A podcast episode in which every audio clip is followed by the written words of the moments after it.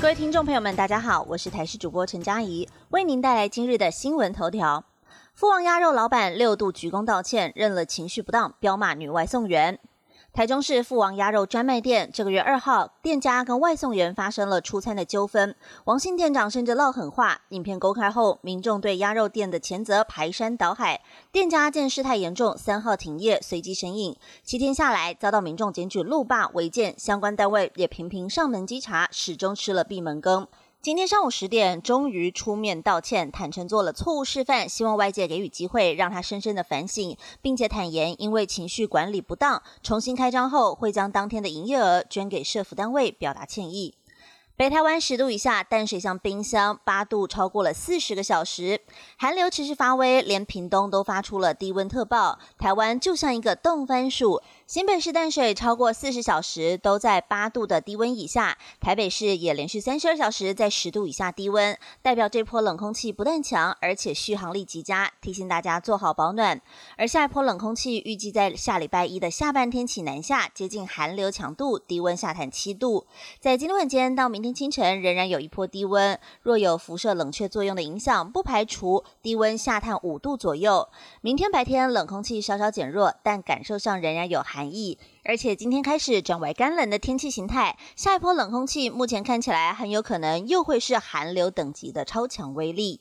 积水厚达十五公分，太平山挤爆，车流回堵六公里。宜兰太平山从前天晚上开始降雪后，已经连续下了一天一夜。今天因为转为干冷，大部分地区的降雪都已停歇，只有在零星高山地区还有些微的飘雪。不过山区的温度还在零度到负五度之间，大部分的积雪都还没有融化，所以有民众今天凌晨就在管制口耐心等待，想要入园上山赏雪。目前排队车流已经回堵将近六公里，园区也呼吁民众要。做好保暖准备，耐心等候上山。寒流撑不过，全台这一夜有二十四人猝死。气象局持续发布低温特报，从九号到十号清晨寒流发威，各地天气都非常寒冷。尤其在今天清晨、上午，局部有六度以下低温发生。而据统计，从七号的晚间七点到今天上午八点。全台已经有至少二十四人疑似因为天气太冷到院前呼吸心跳终止，疑似天冷猝死案。其中新北市板桥也有一名游民疑似在运动场内的厕所遭到冻死。气象局提醒大家，民众出门记得要加强保暖，也要多关心长辈、街友以及弱势族群的避寒措施。最美区间车春节上路无望，疫情受阻，欧洲技师无法来台。台铁表示刹车测试没过关。